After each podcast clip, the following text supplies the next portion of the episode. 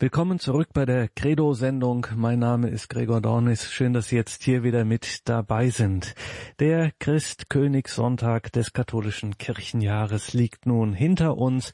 Evangelische Christinnen und Christen begingen den Ewigkeitssonntag, den Totensonntag. Und jetzt ist es also soweit. Der erste Advent steht bevor. Und da schauen wir heute Abend in dieser Sendung in ein adventliches Buch, das es, kann man so sagen, in sich hat. Titel des Buches Es geschieht aus Liebe, ein Weihnachtsversprechen. Und darin laden die evangelische Christin Kara Huber gemeinsam mit ihrem Mann Wolfgang Huber zu einem Weihnachtsreigen der besonderen Art ein. In zehn Kapiteln beleuchten sie unterschiedliche Phasen, Szenen, Aspekte rund um das Christfest. Das Warten, die Musik, Geburt und Tod, die Hoffnung. Jedes Kapitel wird mit einem stimmungsvollen Bild eingeleitet und mit Meditationen, mit Beispielgeschichten versetzen Kara und Wolfgang Huber ihre Leserinnen und Leser in eine Haltung der Erwartung. Aus Liebe schickt uns Gott seinen Sohn. Ich habe mit Kara Huber über ihr kirchlich-gesellschaftliches Engagement, unter anderem beim Förderkreis Alte Kirchen Berlin-Brandenburg und dem diakonischen Projekt Känguru hilft und begleitet, gesprochen und natürlich über dieses ihr Buch. Es geschieht aus Liebe ein Weihnachtsversprechen. Frau Huber, wie würden Sie jemandem, die oder der nicht glaubt, nicht christlich glaubt, Ihren Glauben, den Glauben der evangelischen Christin Kara Huber erklären? Meine Antwort ist kurz und klar. Gott ist die Liebe. Die Liebe ist in mir als ein Geschenk und ich gebe sie weiter. Und da klingt es schon an, die Frage, ähm, was Ihnen in Ihrem Leben Ihr Glaube bedeutet. Der Glaube ist für mich ein schützender Mantel, ein bergender Mantel. Ich weiß, dass ich niemals schutzlos bin, sondern die Freiheit Gottes habe. Jetzt haben Sie gemeinsam mit Ihrem Mann Wolfgang Huber dieses Buch geschrieben. Es geschieht aus Liebe ein Weihnachtsversprechen. Was bedeutet Ihnen, Frau Huber, Weihnachten? Weihnachten ist die Erlösung, die folgt aus der Verheißung des Alten Testamentes, wo immer wieder schon angesprochen wird, dass ein Kind geboren wird, ein Kind, was der Retter sein wird. Und dieses Versprechen aus dem Alten Testament wird eingelöst im Neuen. Ein Kind als Retter, das hört sich ungewöhnlich an. Erklären Sie das noch ein bisschen. Dieses Kind war ja Jesus von Nazareth nicht geplant. Es war eine Offenbarung Gottes, die keiner, der eine Volkszählung organisierte, antizipieren konnte. Und dieses Ungewöhnliche feiern wir an jedem Weihnachtsfest neu.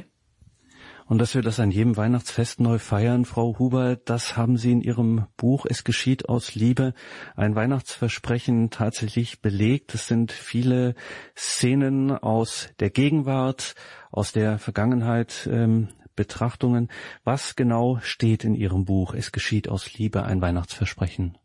Da steht immer wieder, äh, dass wir viele Dinge nicht beeinflussen können. Beispielsweise, dass in der Adventszeit am Breitscheidplatz in Berlin ein Lastwagen in fröhliche Menschen hineinfuhr und einen großen Schrecken statt einer Adventsfreude wurde es zu einem Chaos.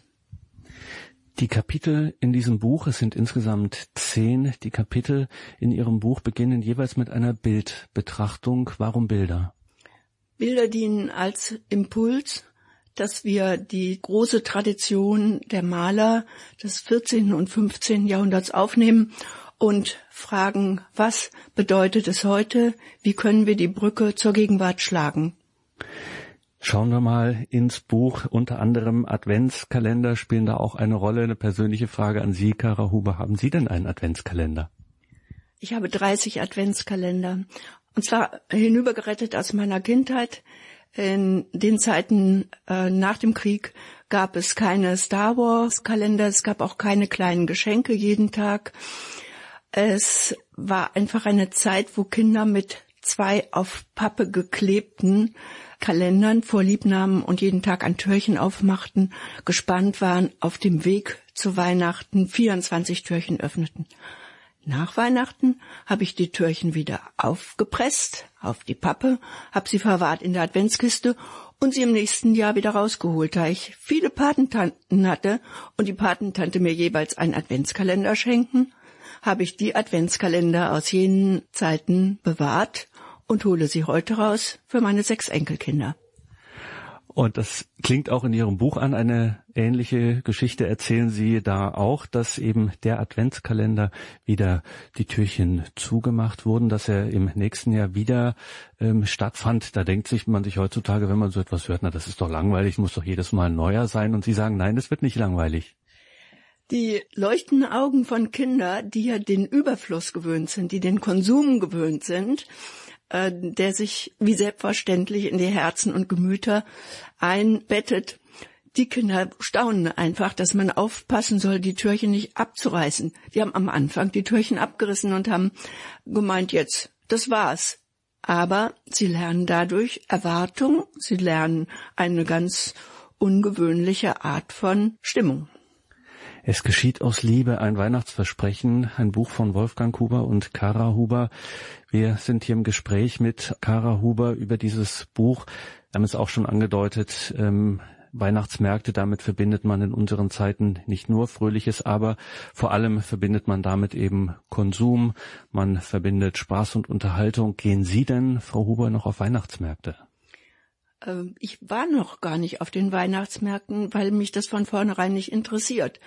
Weil ich mich in diesem Rummel nicht wohlfühle. Ich sehe da drin keinen Sinn. Wenn ich zusammen äh, mit anderen einen Adventskranz äh, winde und die Kerzen draufstecke, dann hat das für mich einen Bezug zum Advent. Wenn ich aber den Rummel sehe, dann ist es an jedem der Weihnachtsmärkte derselbe Rummel.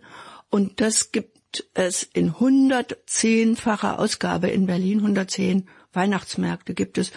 Da finde ich nicht das, was ich suche. Es geschieht aus Liebe ist ein, Frau Huber, adventliches Buch. Was bedeutet Ihnen Advent? Advent ist für mich ein langsames Hingehen auf die Weihnachtsbotschaft, dass man Schritt für Schritt sich selber einstellt und sich selber bereit macht und sich selber vielleicht auch ertappt, dass man manchmal sich in so einen Fluss von Druck, den man sich selber macht, begibt. Aber da sollte man, wenn man zum Beispiel dieses Buch liest, ähm, sich selber an der Nase fassen, dass man ja selber daran schuld ist, wenn der Advent ein vorgezogenes Weihnachtsfest ist. Advent hat vier Sonntage und diese vier Sonntage kann man in der Kirche sehr gut mit in der Gemeinschaft feiern. Und das machen Sie und Ihr Mann auch regelmäßig im Brandenburgischen, vorzugsweise. Es gibt da auch Lesegottesdienste, darüber sprechen wir gleich. Schauen wir nochmal in Ihr Buch. Eines von den vielen Dingen, was da auch immer eine Rolle spielt, ist zum Beispiel auch Musik, die Sie erwähnen. Ihnen hat es besonders, so kann man im Buch lesen, die sogenannte Echo-Arie in Bachs Weihnachtsoratorium angetan. Warum?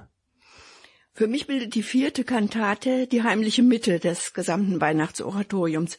Das liegt an der Echo-Arie, die als Dialog zwischen den Sopranstimmen gestaltet ist. Dieser Dialog bekräftigt Gottes Ja zu uns Menschen im Namen Jesu. Neben den menschlichen Stimmen haben daran auch die Instrumente, in diesem Fall die Oboe, ihren Anteil. Das Echo ist nicht nur ein Widerhall der Frage, es ist eine eigene Stimme, ein eigener Klang. Erst ein Nein zu den Schrecken, die unser Leben umlauern, dann ein Ja zur Freiheit von diesen Schrecken, die Gott uns immer wieder gibt. Und dieses Ja dann auch wesentlich, wie Sie sagen, mit der eigenen Stimme sagen. Mit der eigenen Stimme, mit den Instrumenten, mit den äh, Reaktionen von dem Publikum, von den Hörenden, die Ergriffenheit. Das ist ein Schritt nach vorne, ist in die Zukunft, in ein neues Jahr und dass man in adventlichen, auch in weihnachtlichen Liedern viel entdecken kann. Da gibt es eine Zeile, die kennt jeder von uns. Sanftmütigkeit ist sein Gefährt. Daraus machen Sie auch in Ihrem Buch Es geschieht aus Liebe eine Betrachtung. Was lässt sich da entdecken? Dies ist ein Zitat aus dem Adventslied Macht hoch die Tür, die Tor macht weit, es kommt der Herr der Herrlichkeit.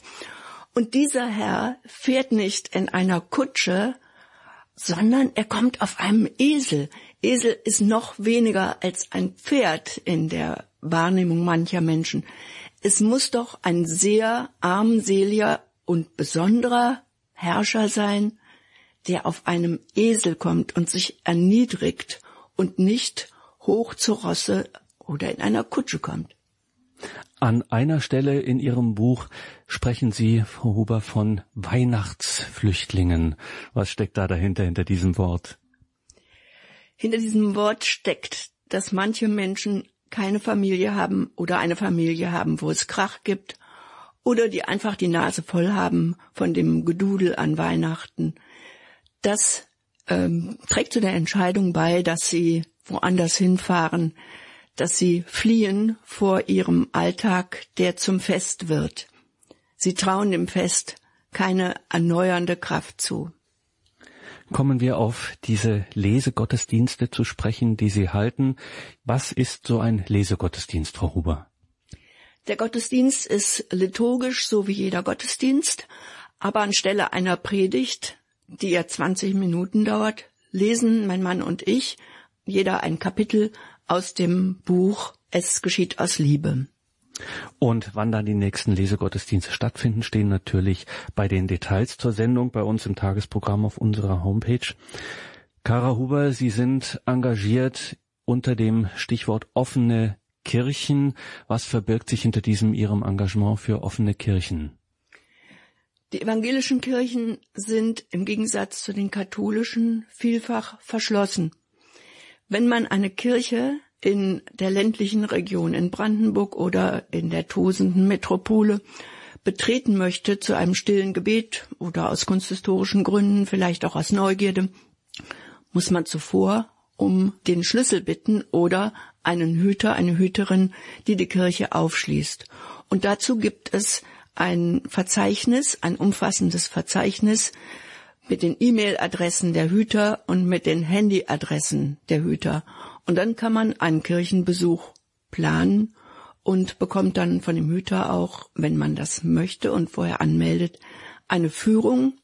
Auf jeden Fall kriegt man ein Faltblatt über die Geschichte der Kirche und die Aufgaben der Kirche, wieso die Kirche lebendig ist.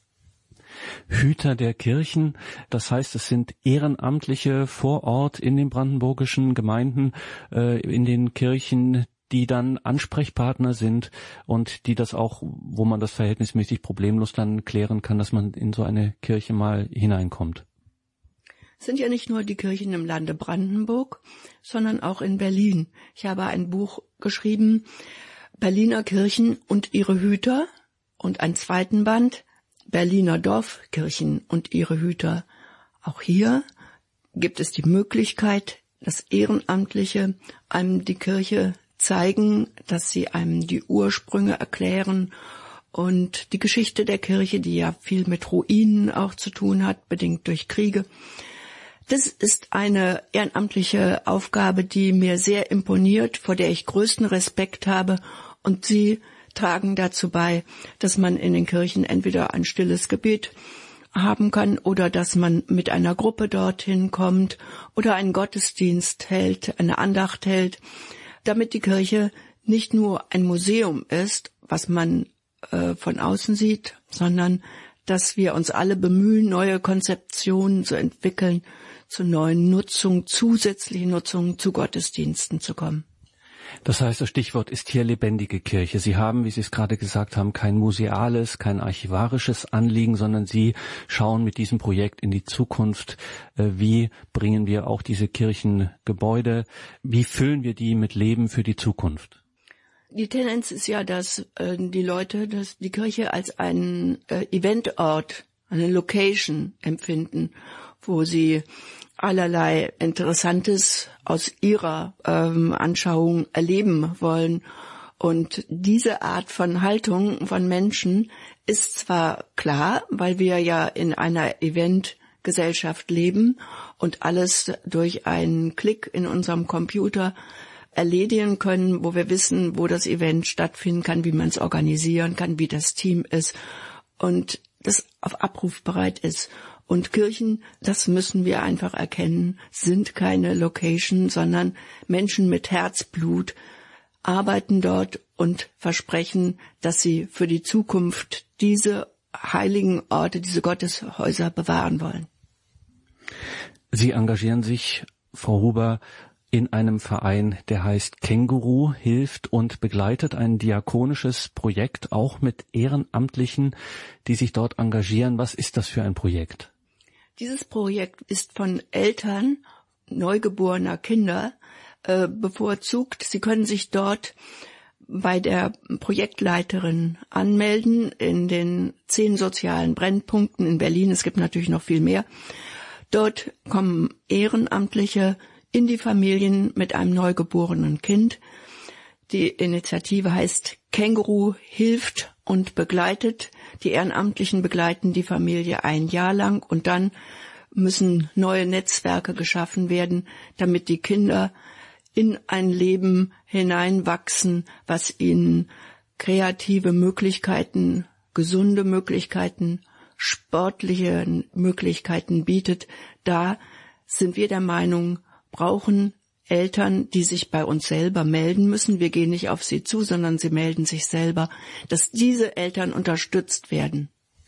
Das heißt, es ist nicht nur eine organisatorische, materielle oder wie auch immer Hilfeleistung, sondern es geht hier auch um den menschlichen Kontakt. Also Sie quasi, wenn keine Familie zum Beispiel da ist, keine Großeltern klassischerweise, junge Eltern in einer schwierigen Situation sind, wo sie einfach nicht alles unterbringen können, da wollen Sie eingreifen mit Ehrenamtlichen, die die Zeit und auch, ja, die Beziehungswilligkeit, will ich es mal nennen, haben, um da zu helfen. Dieses Unternehmen basiert darauf, dass ein Vertrauen da ist von denen, die geben, nämlich die Ehrenamtlichen, und ein Vertrauen von den jungen Eltern, dass die Unterstützung fruchtet, dass sie bereit sind, in ihrem Leben durch die Geburt eines Kindes, sie haben vielleicht drei andere Kinder bereits, eine Unterstützung haben, dass dieser Mensch für sie ein Segen wird. Also wir nehmen den klassischen Fall, ähm, jemand wird ungewollt äh, schwanger, eine Frau wird ungewollt schwanger, entschließt sich das Kind nicht abzutreiben und äh, gerät damit natürlich das Leben gehörig durcheinander. Da kann so ein Projekt, wenn man sich an sie wendet, durchaus hilfreich sein, wenn man dann sich an Känguru wendet. Die Menschen, die brauchen neue Orientierung. Das weiß jeder, dass äh, ein Kind, was in eine Familie kommt, einen zum Umdenken veranlasst. Und da ist es leichter, wenn jemand Erfahrung hat. Und wenn die Familien, die Känguru in Anspruch nehmen, keine Großeltern haben, kein Netzwerk, nicht das Geld für eine Kinderfrau haben, dann ist es eine großartige Leistung und eine großartige Chance, die genutzt werden sollte von den jungen Eltern. Und Sie können auch abschließend, Sie können auch äh, immer wieder auch Menschen gebrauchen, die sich das zutrauen, die die Zeit dafür haben, die die Möglichkeit haben, da als Ehrenamtliche dabei zu sein. Auch da könnte man sich, wenn man das jetzt im Berliner Raum zum Beispiel hört, könnte man sich an Känguru wenden und sagen, vielleicht schauen wir mal, ob das mit mir was sein könnte. Sehr gerne, sehr wichtig, denn ähm, die Kängurufrauen, die machen das ja nicht ein Leben lang, sondern auf eine begrenzte Zeit, was ich bei einem Ehrenamt immer wichtig finde. Und deswegen kann ich nur empfehlen, in die äh, in den Computer zu gucken, die Website aufzumachen und dort stehen die Bedingungen, wie man sich als Ehrenamtliche engagieren kann.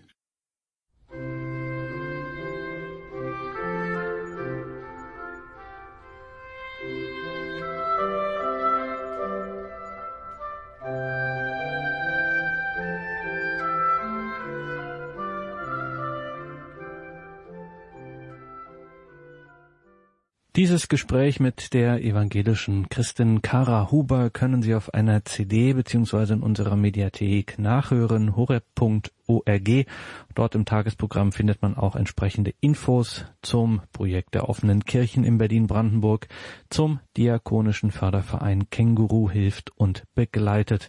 Wenn Sie uns im Berliner Raum hören, sich für diese Projekte interessieren, im Tagesprogramm auf horeb.org gibt's die Infos und natürlich den entscheidenden Hinweis auf das Buch von Kara und Wolfgang Huber. Es geschieht aus Liebe ein Weihnachtsversprechen. Der nächste Lesegottesdienst mit Kara und Wolfgang Huber findet statt am kommenden Sonntag, 3. Dezember in der Dorfkirche Berlin-Blankenburg um 10 Uhr. Danke Ihnen allen fürs Dabeisein. Einen gesegneten Abend und eine behütete Nacht wünscht Ihr Gregor Dornis.